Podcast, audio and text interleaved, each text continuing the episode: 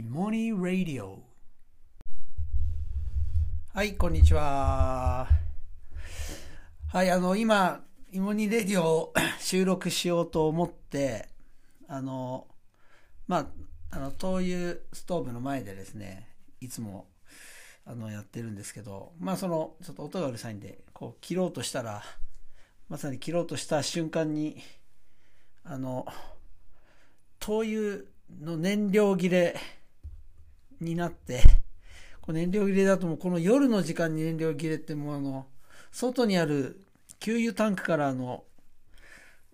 給油タンクでこうあのからこうねあのまでその給油入れを持ってってあの入れてこなきゃいけないんで寒いし面倒だし夜嫌なんですけどねちょっと一瞬ちょっとガクッとテンションが下がりましたけどちょっとテンション入れてから行こうと思います。はい。あであの今朝あのイモニレディオであのちょっとあの寒波の寒波による大事件あのトイレの床がスケートリンクになったっていう話をしたと思うんですけどこれ実はこれまたあの先ほどですねまた寒波による影響でちょっとトラブルがありまして。でこれ何かというとあの洗濯機なんですよ。洗濯機。であの昨年はやっぱ洗濯機であのやっぱねちょっとね失敗しちゃったんです何かっていうとあの洗濯機って要はほらあのあの、まあ、水をこう水道から入れるじゃないですかホースで。ね。でもそれがもう電源入れてもなんか水が出てこないんですよ。つまりあの水道管の方があのカチカチに固まっちゃって出ない。でもうあの本当にどうやったらこれ水道管の氷溶かせんだろうと思って、まあ、試行錯誤してでも本当ようやくこう使えるようになったみたいなまあそこら辺の試行錯誤も楽しかったんですけど今回はもう絶対そういうことがないようにずっとこう水道を流しっぱなしにしてるのででも一応確認したら大丈夫だ。なんでこれ？これ何なんだ？水は出るんですよ。でもね途中止まっちゃうんですよ。これ何なんだろうと思っていろいろ調べたらこれ実はトイレの原因の時のスケートリンクの原因と一緒でこれあの排水ホースからあの排水口にかけてがもうガチガチに凍っててでそれで水が排水できないんで止まっちゃうみたいな感じだったんですよね。そうでそこでこれどうやったらこれ排水口の下のこれ固まってんのをこう取れるんだろうと思ってこう悪戦苦闘してですねであのまあとりあえず熱湯を注いでみたんですよね。ホースにも排水口にも。そして今度ホースがホースってあのほら綺麗にこうペニャってならないで曲がるようにあのたくさんの蛇腹みたいになってるじゃないですか。でも熱湯入れたもんで蛇腹じゃなくなっちゃってもうホースが曲げるとなんかこう、ペチャッ、ペタって折れちゃってなんか水も通んなくなっちゃって、もうこれ買い直さなきゃいけないなっていう状況なんですけど、ただまあなんとか、ちょっと開通をして洗濯が無事完了したんですけど、ね、やっぱりたった1年住んだだけじゃ、なんか試行錯誤足りないんだなっていうのを、はい、あの、思い知りました。まあでもね、あの、なんかこう、どうしたらいいんだろうと思って、全く no idea からね、あの、なんとかトラブルを解決するって、なんか、まあ、ちょっとしたこう、なんていうんですかね、幸せというか、はい、そんなのあの感じました。はい。で、今日はちょっと短めにね、お話ししようと思うんですけど、今日ちょっとね、母の話をしようかなと思ってまして、で、まあ、ね、あの、まあ僕はあの母親の話を割と、あの、いろんなとこです。まあ本当はね、父親の話もするんですけど、まあね、なんかあまりにもちょっとこう、なんていうかな、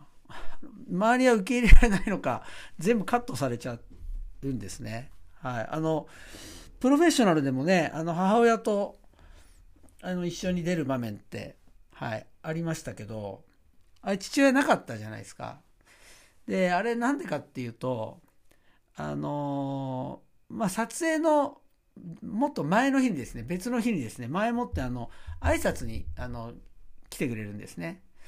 で、来てくれた時に、まあ、母親もとにかく気のいい、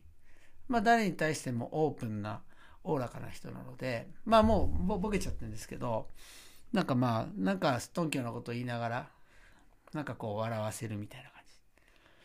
じ。で、でももう、親父が終始不機嫌で、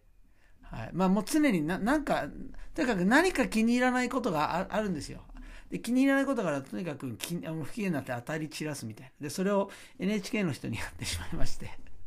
それで、あの、挨拶終わった後に、あの、NHK の方から、ね、あの、あの取材はお母様は飲みでっていうふうに言われてああなったんですよ。ね。まあでも、まあ母親はね、いろんなところで出て、で、まあ、実際ね、あの、僕の場合は、あの、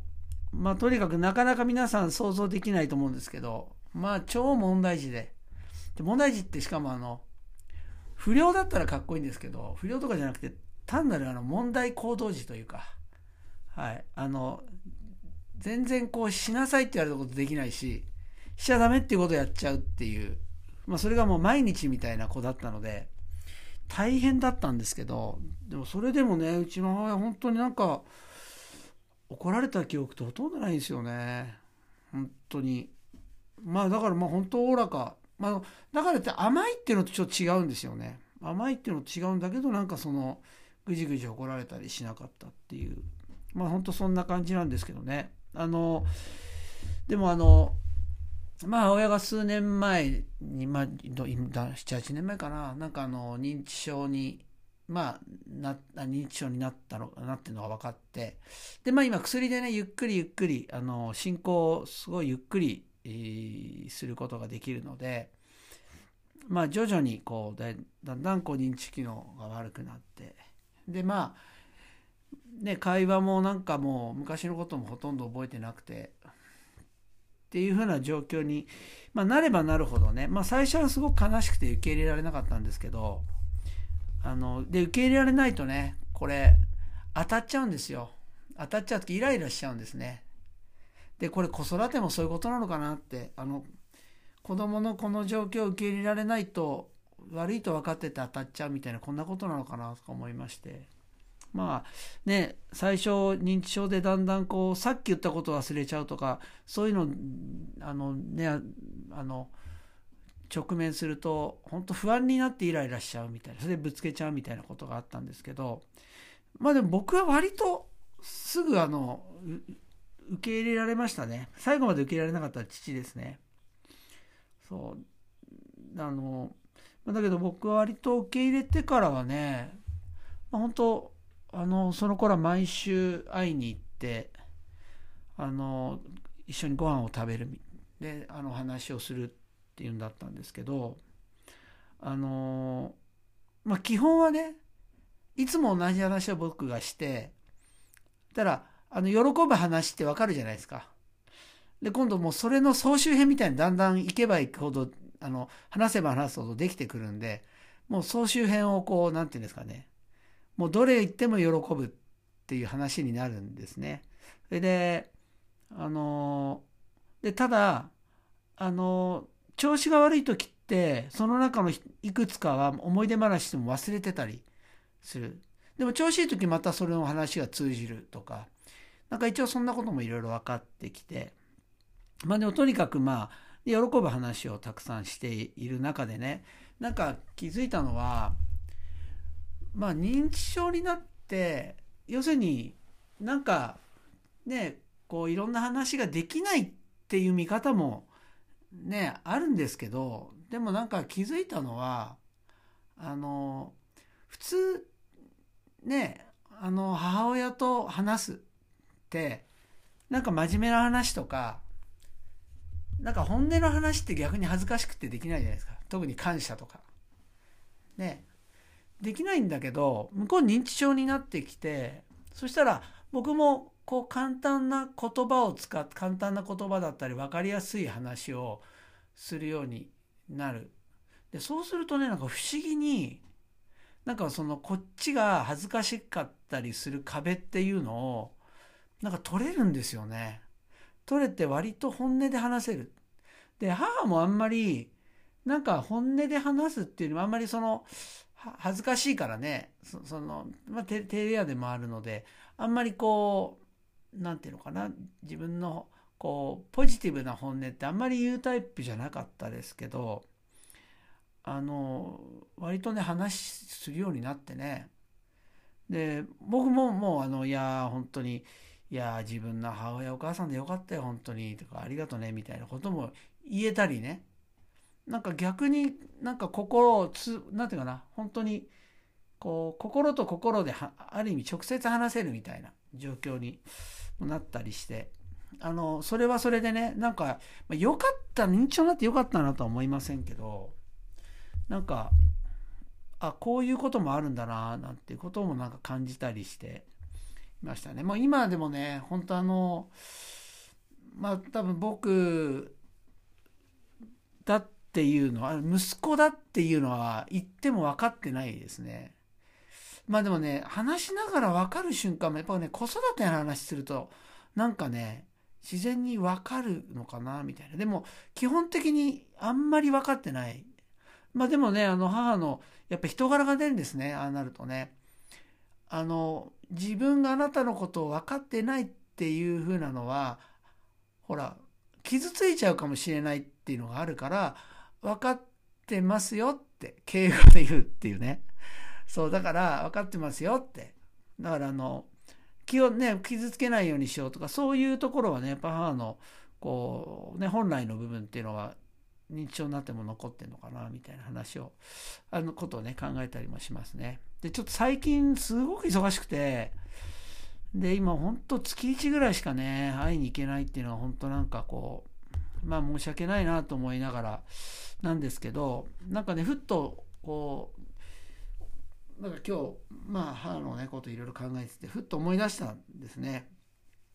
あの本当に認知症になってからねあの母も本当に結構本音を素直にスッと言うのででそういう言葉を僕あの言うたびにあのずっとあの iPhone にこうメモってきたんですねずっとね。で本当になんかなんかいろいろ心に残る言葉っていうのがあってでその中の一つでねなんかこうちょっとこう心に残ったというか話を今日はして終わりにしようと思うんですけどまあ本当ね3年前ぐらいですね3年前ぐらいまあ僕はいつもあの、まあコロナ前ですね。だからコロナ前だから3年前ぐらい。あの、いつもあの、あの、まあ車椅子をですね、僕が押しながら、あの、付近をですね、ぐるっと回って、で、まあ母の好きなコースっていうのもあるし、あとあの子供が大好きなんで幼稚園の前通って幼稚園でしばらくこう、子供たちが遊ぶの見たりね。だから子供たちからこう話しかけてきてくれたりとか、まあいろいろあったんですけど、で、あの、まあ、そうしながらそうこうしながらこうやって車椅子をしながらねあのまあ何お母さんも今幸せなのって言ったら幸せよって言うんですよね。あそっかそっかよかったね。じゃあ毎日楽しいって言ったら毎日退屈よって何もないものって言うんですよ幸せだったのに退屈よ何もないものって言うからえじゃあどうして大切なの？って言ったらなんかすごいきょとんと顔をしてなんか僕の方をちょっと振り返る感じで「ん?」みたいな感じで「どうして幸せなの?」って言ったらきょとんとした顔で「それは自分で幸せにしているからよ」って言ったんですよ。なんかなんかこう一瞬こうすごくこう胸に響いたんですよね。